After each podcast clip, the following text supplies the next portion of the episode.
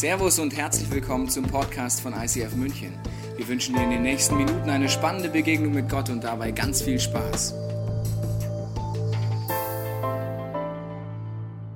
Ja, ähm, ich freue mich hier zu sein. Ich war vor drei Jahren hier und dann waren etwa 300 Besucher im ICF und das ICF München ist ja so unglaublich gewachsen, dass das, das berührt mich extrem und darum ist es eine große Ehre, hier zu sein und ich habe dir eine Message mitgebracht von einem Mann aus der Bibel. Sein Name ist Elia. Und Elia, ich habe der Message den Namen gegeben, ein Leben mit Ups und Downs. Und du kennst das vermutlich aus deinem Leben, du hast Ups und du hast Downs. Und es gibt in der Schweiz einen Schriftsteller, der heißt Friedrich Dürrenmatt. Und ich möchte mit dir den Allgemeinbildungscheck machen, weil wir Schweizer haben das Gefühl, dass er Weltliteratur geschrieben hat. Wer von euch hat schon ein Buch von Friedrich Dürrenmatt gelesen?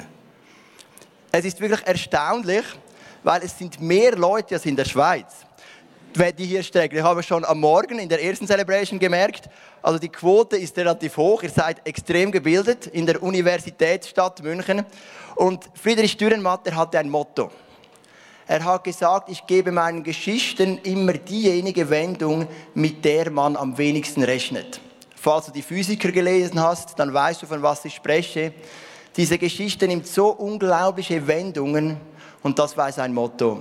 Und wenn wir nachher die Geschichte von Elia anschauen, dann könnte man meinen, sie stamme aus den Federn von Dürrenmatt weil seine Geschichte nimmt so unglaubliche Wendungen immer wieder. Es ist, wie gesagt, ein Leben mit Ups und Downs. Elia war ein Prophet in der Bibel. Ein Prophet ist ein Mensch, der von Gott direkt Botschaften bekommt und es dem Volk weitergibt. Er kam aus einem Dörflein namens Tischbe und Dörf, äh, dass dieses Dörflein war ein Dorf von Leibeigenen. So wie wir das auch in Deutschland und in der Schweiz hatten, vor ein paar hundert Jahren gab es so wenige Großgrundbesitzer und die hatten viele Leibeigene, das waren eigentlich Sklaven. Und Tischbe war so ein, ein typisches Dörflein voller Sklaven und einer davon war Elia. Darum nehmen wir nicht an, dass Elia das Prophetenhandwerk gelehrt hat, sondern Gott hat ihm direkten Auftrag gegeben, zu seinem König zu gehen.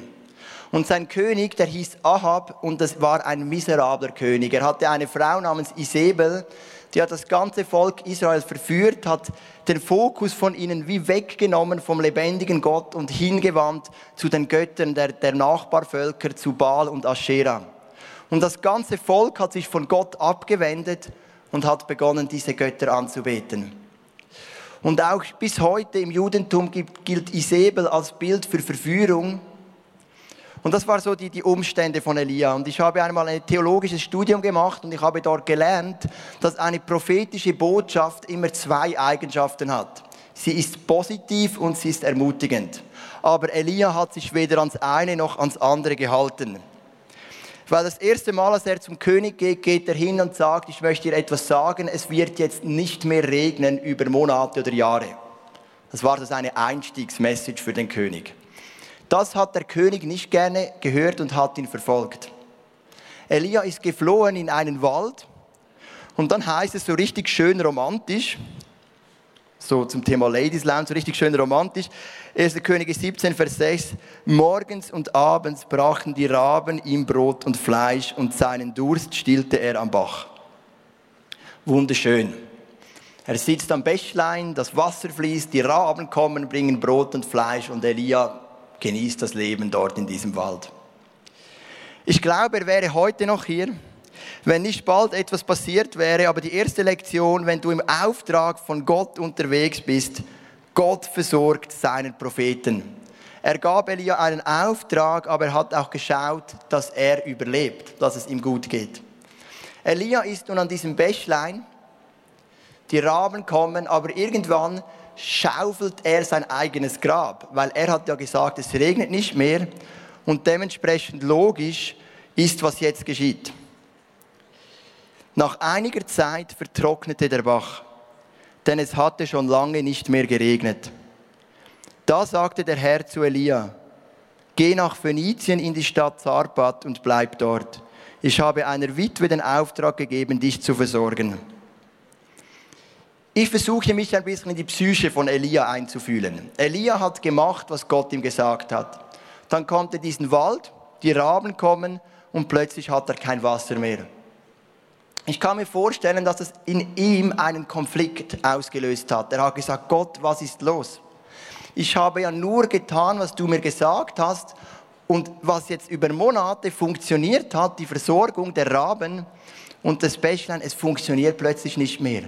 Plötzlich ist kein Wasser mehr da. Habe ich etwas falsch gemacht? Hast du etwas falsch gemacht? Hast du mich nicht mehr gern?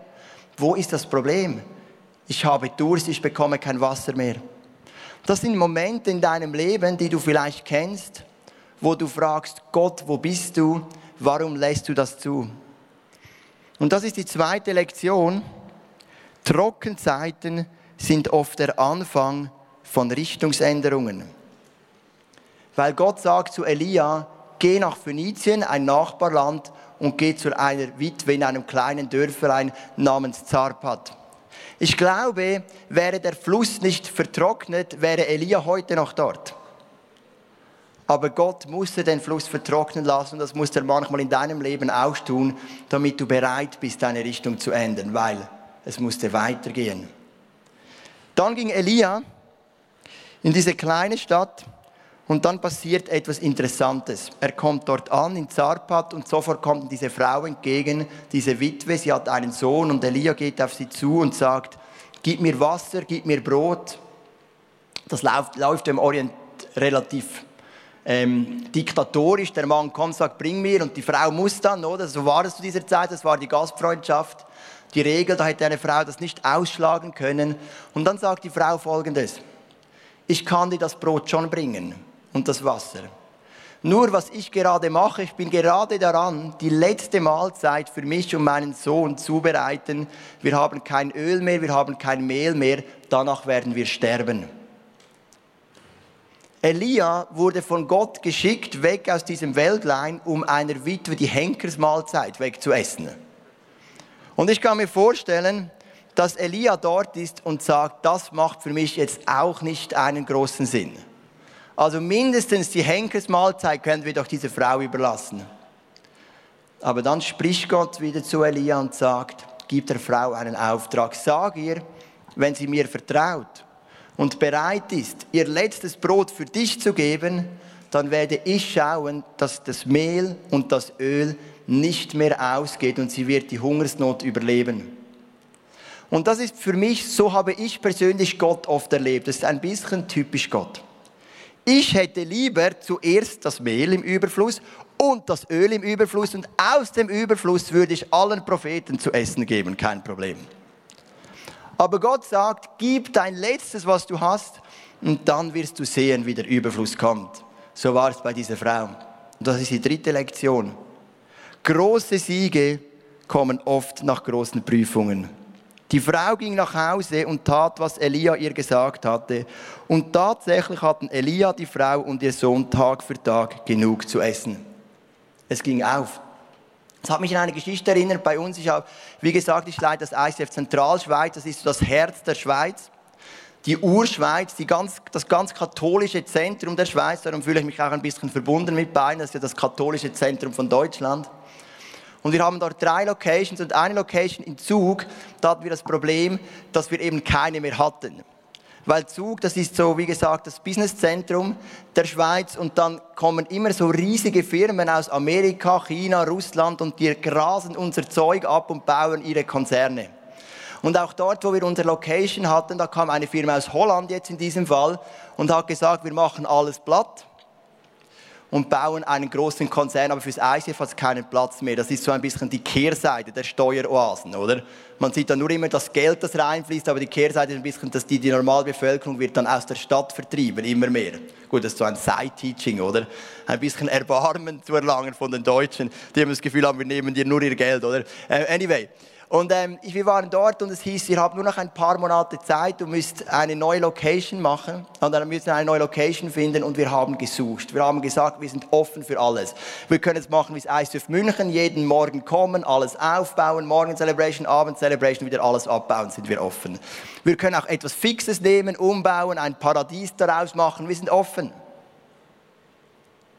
Aber wir haben nichts gefunden, weil in der katholischen Zentralschweiz da war man jetzt nicht mega offen für ein ICF. Und sie haben uns die Locations nicht nachgeworfen. Und wir haben gesucht und gesucht und gesucht und die Zeit wurde immer knapper. Und du hast ja immer als Pastor irgendeine Notlösung, aber es kommt dann so der Kampf. Nehmen wir irgendeine Notlösung, zum Beispiel, wir könnten uns bei einer, anderen Kirche einmieten, den Morgen sein lassen, nur am Abend Gottesdienst zu machen, weil sie den Morgen brauchen. Oder jemand hat sogar gesagt, man kann Kirche auch im Wald machen. Dann habe ich gesagt, das kann man schon. Das ist einfach ein bisschen schwierig mit unseren Styles, die wir haben im ICF, oder? So unser Lichttechniker muss dann eine recht große Anlage aufbauen, um den ganzen Wald zu bescheinen. Und dann hast du so den Kampf als Pastor. Auf der einen Seite glaubst du, Gott macht etwas Großes. Und auf der anderen Seite hast du Angst, dass du plötzlich mit, mit, mit nichts dastehst. Und dann weißt du nicht, sollen wir doch eine Notlösung nehmen. Und dann bin ich immer wieder zurückgegangen, mich zurückgezogen und ich hatte immer das Gefühl, wir sollen an das Gute, das Große glauben. Und das waren, das waren schwere Kämpfe für mich. Aber wie diese Lektion sagt, große Siege kommen oft nach großen Prüfungen. Und es war tatsächlich so, dass wir ganz kurz vor Ablauf der Frist, bevor die Holländer kamen und unsere Location platt gemacht haben, haben wir etwas gefunden und es ist ein absoluter Traum. Eine wunderschöne Location, super erreichbar mit dem Auto, mit den öffentlichen Verkehrsmitteln, zahlbar, in einer guten, bekannten Lage. Aber es war so der Sieg nach den Prüfungen. Wir sind ja, ich habe ja erzählt von Dürrenmatt. Ich habe gesagt, die Geschichte nimmt immer die Wendung, mit der du am wenigsten rechnest und das passiert auch jetzt. Elia geht es wieder einmal gut. Am Bächlein ging es ihm gut, jetzt geht es ihm gut, aber dann gibt es wieder eine Wendung. Der Sohn der Frau stirbt, einfach so. Die Frau kommt zu Elia und sagt, ich habe es immer gewusst. Du bist ein Prophet Gottes, der nur mir meine Sünden aufzeigen will und aufgrund dieser Sünde muss mein Sohn jetzt sterben. Ich habe immer gespürt, etwas ist faul an dir. Und dann entwickelt Elia etwas, das ganz wichtig ist ab und zu für dein Leben mit Gott. Er entwickelt eine Mischung aus Verzweiflung und Wut.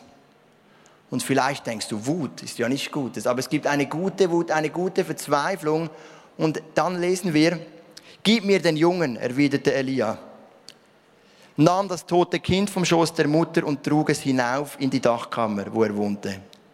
Er legte den Jungen auf sein Bett und begann zu beten. Ach Herr, mein Gott, warum tust du der Witwe, bei der ich zu Gast bin, so etwas an? Warum lässt du ihren Sohn sterben? Dann legte er sich dreimal auf das tote Kind und flehte dabei zum Herrn. Herr, mein Gott, ich bitte dich, erwecke diesen Jungen wieder zum Leben. Der Herr erhörte Elias Gebet und das Kind wurde lebendig. Elia brach ihn wieder herunter, gab ihn seiner Mutter zurück und sagte, dein Sohn lebt. Eine unglaubliche Geschichte, denn du musst wissen, bis dahin in der Bibel gibt es noch keine Totenauferweckung. Es gibt in der Bibel ein paar Stories, wo Gott wirklich Menschen von den Toten auferweckt, aber bis zu diesem Punkt kommt das nie vor. Elia hatte absolut kein Vorbild für das, was er hier tut.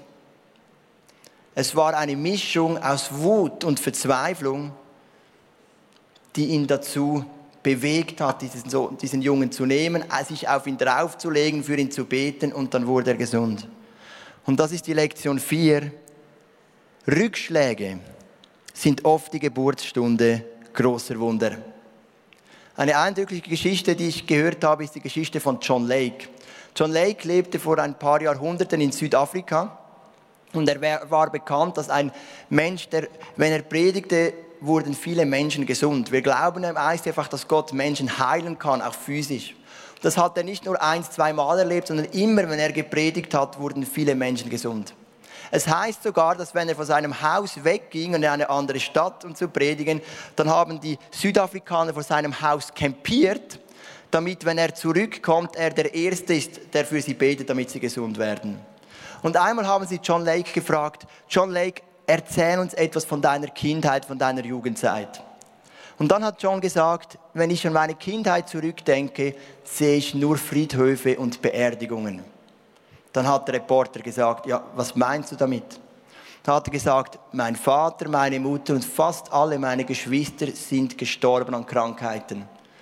Wenn ich zurückdenke, dann, dann denke ich, wie ich von Beerdigung zu Beerdigung ging und darunter litt, meine ganze Familie oder fast meine ganze Familie zu verlieren. Aber dann wurde seine geliebte Schwester krank. Und John Lake erinnerte sich an die Worte der Bibel. Und dann kam genau dies, wie bei Elia, diese Mischung aus Wut und Verzweiflung. Und er ließ sich im Spital mit seiner Schwester einschließen, hat für sie gebetet und sie wurde gesund. Und dann hat er diesen starken Dienst in Südafrika begonnen, in dem so viele Menschen dann geheilt wurden. Und das ist die Lektion 4. Rückschläge sind oft die Geburtsstunde großer Wunder. Elia hat das Wunder erlebt, er ist wieder gestärkt. Und mit Kraft und neuem Mut und neuer Motivation geht er zum König und sagt, wir machen ein Battle. Wie Sido gegen Bushido habe ich mitgekommen, da gibt es auch so Battles ist Elia gekommen zu König Ahab und hat gesagt, wir machen jetzt ein Battle auf dem Berg Karmel, so der Hausberg von Jerusalem. Und zwar läuft das so. Du bringst deine Propheten deiner Götter Baal und Aschera, das waren zusammen 850 Propheten und ich komme alleine. Wir bauen beide einen Altar auf und legen einen Stier drauf. Dann beginnt ihr oder deine Propheten, ihr beginnt zu beten und dann bete ich das Feuer vom Himmel fällt und den Stier verzehrt. Und derjenige Gott, der das Feuer vom Himmel fallen lässt, ist der wahre Gott. Ein klar messbares Ziel, eine messbare Strategie. Ahab und Isabel haben gesagt, wir sind dabei. Dann kam das große Volksfest, die zwei Altare standen da, die Stiere wurden draufgebunden und die 850 Propheten haben angefangen zu beten. Es ist nichts passiert. Elia hat begonnen, sich lustig zu machen. Das sagt die Bibel. Er sagt, vielleicht ist euer Gott gerade am Austreten. Also auf gut Deutsch, er ist auf der Toilette. Vielleicht schläft er auch. Dann haben sie begonnen, sich einzuritzen, weil sie mit dem Blut den Göttern ein Opfer bringen wollten. Es ist nichts passiert. Und dann kam der Auftritt von Elia. Elia nahm zwölf Fässer Wasser und goss sie über den Stier. Warum macht er das? Er wollte den Show-Effekt noch ein bisschen verstärken. Ich weiß nicht, wie es bei euch ist, aber bei uns wirft man dem ICF ab und zu vor, dass wir Show-Effekte einsetzen, um die Message zu verstärken. Und ich sage dann immer, das hat Elia schon getan. Wir folgen nur seinen Spuren. Das tut mir leid, wir machen nur das weiter, was er schon getan hat vor tausenden von Jahren. Er bringt diesen ICF-Effekt ähm, mit diesem Wasser auf dem Stier, zwölf Fässer, ein Gebet, da ließ der Herr Feuer vom Himmel fallen, heißt es dann. Er verzehrte nicht nur das Opferfleisch und das Holz, sondern auch die Steine des Altars und den Erdboden darunter. Sogar das Wasser im Graben leckten die Flammen auf. Als die Israeliten das sahen, warfen sie sich zu Boden und riefen, der Herr allein ist Gott, der Herr allein ist Gott. Meine fünfte Lektion für dein Leben. Wer die Bewährungsproben übersteht, kann Großes mit Gott erleben. Ein Typ wie ich, ich wäre gerne auf dem Berg Karmel gewesen. Ich hätte gerne diesen, diesen, diesen Effekt von Elia. Das hätte mir gefallen. Aber Elia musste einige ganz harte Bewährungsproben durchstehen. Zuerst musste er dem König eine unpopuläre Message bringen. Dann musste er sehen, wie sein Flüsslein vertrocknet. Dann musste er einer Witwe die Henkersmahlzeit wegessen. Dann sah er zu, wie der Sohn starb. Das waren die Bewährungsproben, die ihn ready machten, die ihn bereit machten, um am richtigen Moment auf dem Berg Karmel zu stehen und zu sehen, wie ein ganzes Volk zu Gott umkehrt. Weil es heißt in diesem Vers, das ganze Volk hat gesagt, der Herr allein ist Gott, der Herr allein ist Gott. Manchmal wollen wir das Große mit Gott erleben und sind nicht bereit, durch die Bewährungsproben zu gehen. Elia war bereit durchzugehen und als er innerlich bereit war für dieses Battle, hat er das große, den großen Sieg zusammen mit Gott errungen. Aber wir sind ja immer noch bei Dürrenmatt. Wir haben gesagt, die Geschichte nimmt immer die Wendung, mit der du am wenigsten rechnest. Ich würde jetzt sagen, Elia ist happy, er ist auf dem Höhepunkt seiner Karriere, aber Elia verfällt in die größte Depression seines Lebens. 40 Tage wandert er durch die Wüste, verzieht sich in, einer, in eine Höhle und sagt, Gott, ich habe nur einen Wunsch, lass mich sterben. Ganz schwer einzuordnen nach einem solchen Triumph. Was genau ist passiert? Elia sah plötzlich alles negativ, weil es heißt dann, Elia antwortete, ach Herr, du großer und allmächtiger Gott, mit welchem Eifer habe ich versucht, die Israeliten zu dir zurückzubringen? Denn sie haben den Bund mit dir gebrochen, deine Altäre niedergerissen und deinen Propheten ermordet. Nur ich bin übrig geblieben, ich allein. Und nun trachten sie auch mir nach dem Leben. Da antwortet ihm der Herr, komm aus deiner Höhle heraus und tritt vor mich hin, denn ich will an dir vorübergehen. Plötzlich sieht dieser Elia, dieser Prophet von Gott, alles schwarz, alles negativ. Er hat das Gefühl, ich bin der Einzige. 40 Tage vorher hat ein ganzes Volk gesagt, wir kehren um zu Gott. 40 Tage später das Gefühl, ich bin der Einzige. Nur ich habe mich leidenschaftlich eingesetzt. Und sie werden auch noch mich umbringen. Und vielleicht kennst du das aus deinem Leben. Die Momente, in denen du das Gefühl hast, ich bin der Einzige, der kämpft. Ich bin der Einzige, der sich für Gott oder für die Familie, für die Ehe, für die Firma, für was auch immer einsetzt. Nur ich bin übrig geblieben. Ich bin so allein. Und das war die Situation von Elia. Aber dann sagt Gott zu Elia etwas ganz Interessantes. Er sagt zu ihm, komm aus deiner Höhle heraus, dann will ich dir begegnen. Und das ist die sechste Lektion. Gott wartet auf dich vor der Höhle aber er kommt nicht mit dir in die Höhle. Die Höhle ist ein Bild für Resignation und Selbstmitleid. In der Höhle ist es dunkel und dort verziehen sich Menschen, die resigniert haben, die nicht mehr weiter wollen. Aber Gott ist nicht in der Höhle. Er sagt, Elia, komm aus der Höhle, dann will ich dir begegnen. Gott kommt nicht mit dir in die Höhle. Er kann dort nicht sein, aber er wartet auf dich vor der Höhle und dort wird er dir begegnen. Ich möchte dir ein Beispiel erzählen aus meinem Leben. Vor, vor einigen Jahren oder Jahrzehnten habe ich eine Jugendgruppe geleitet, so in einer Kirche, bevor ich dann das ISF gestartet habe. Und nach zwei Jahren ging es mir wie Elia.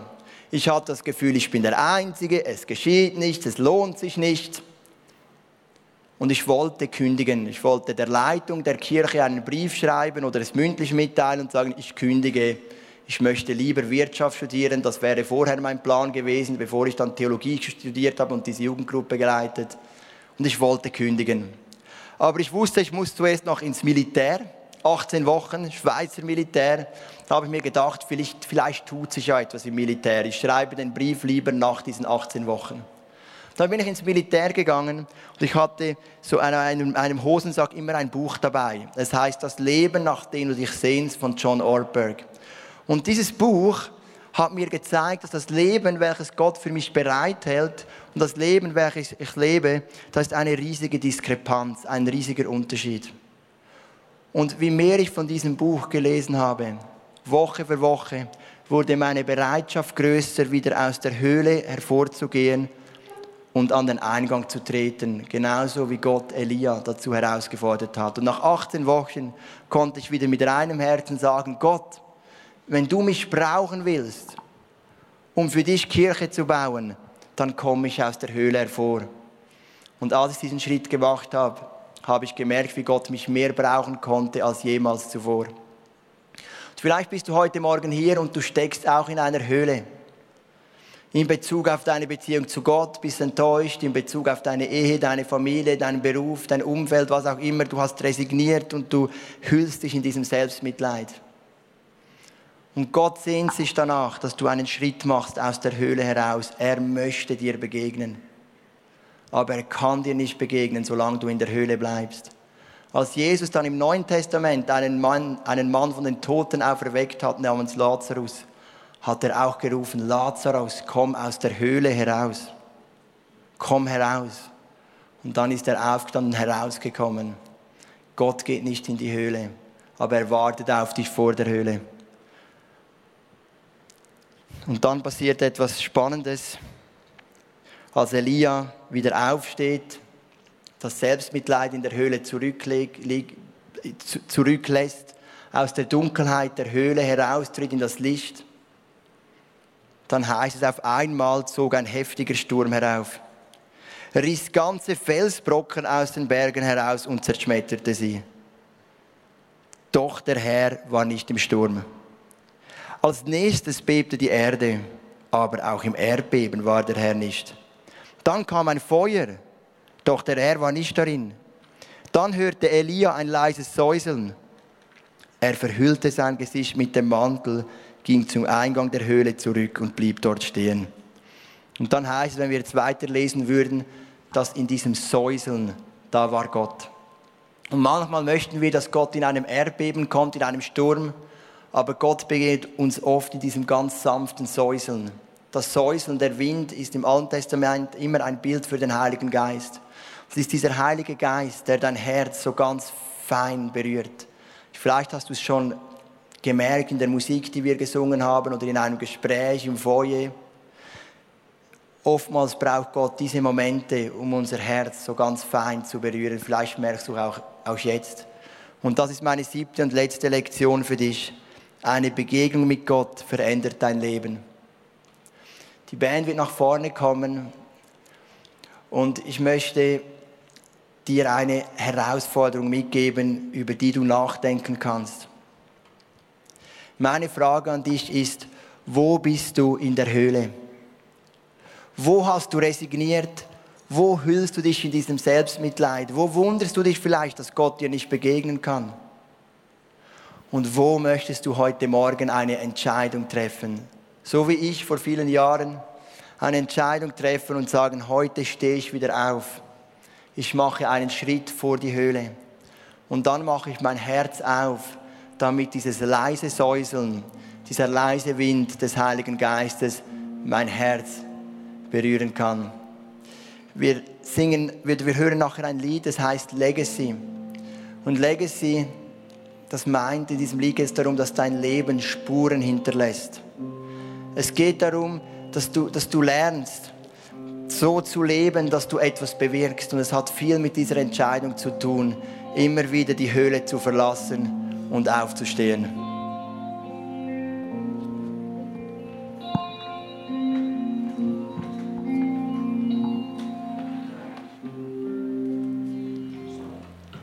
als Jesus gestorben ist, könnt noch mal Platz nehmen, da hieß es, das heißt in der Bibel auch, dass er in eine Höhle gebracht wurde.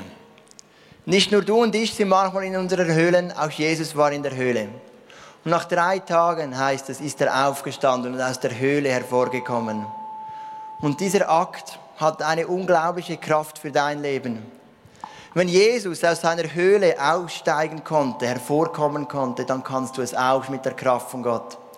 Und auch immer du dich verkrochen hast in dieser Höhle, resigniert hast, geplagt von Selbstzweifel, Depression oder Selbstmitleid. Jesus ist aus der Höhle aufgestanden und du kannst es auch mit der Kraft von Gott. Und dafür möchte ich gern beten. Vater im Himmel, du siehst unsere Höhlen. Manchmal ist es unsere Beziehung zu dir, die irgendwie nicht mehr funktioniert und wir sind enttäuscht von dir. Wir verstehen dich nicht. Wir verstehen die Trockenzeiten nicht, die Rückschläge nicht. Manchmal ist es in unserer Ehe, in unserer Beziehung, in unseren Familien, in unseren Freunden, Freundschaften, in unseren Schulen oder Arbeitsplätzen, wo wir irgendwann resignieren. Oder wir haben etwas für dich riskiert, haben vielleicht jemanden eingeladen oder jemandem ein Buch geschenkt und es irgendwie ist nichts zurückgekommen. Das sind so die Momente, da ziehen wir uns oft zurück in die Höhle. Diese Momente sind so gefährlich, weil sie bedrohen genau das, was wir gesungen haben, dass wir eine Legacy für dich hinterlegen können. Und heute hat es viele Frauen und Männer, die eine Entscheidung getroffen haben. Sie haben gesagt, ich bleibe nicht in der Höhle. Ich trete aus der Höhle aus und bin bereit, für das leise Säuseln des Heiligen Geistes, der, der mein Herz berühren und bewegen kann. Und ich bitte dich genau um das, dass dieses leise Säuseln durch die Räume geht und uns hier im Saal, aber auch unsere Kinder im Kinder-ICF in diesem Moment ganz tief berührt und bewegt. Und dass wir als veränderte Menschen herauskommen, die nicht in der Höhle geblieben sind, sondern den Mut hatten, aufzustehen. Amen. Wir hoffen, dass dir diese Predigt weitergeholfen hat. Wenn du Fragen hast, kannst du gerne an info at icf-moenchen.de mailen und weitere Informationen findest du auf unserer Homepage unter www.icf-moenchen.de.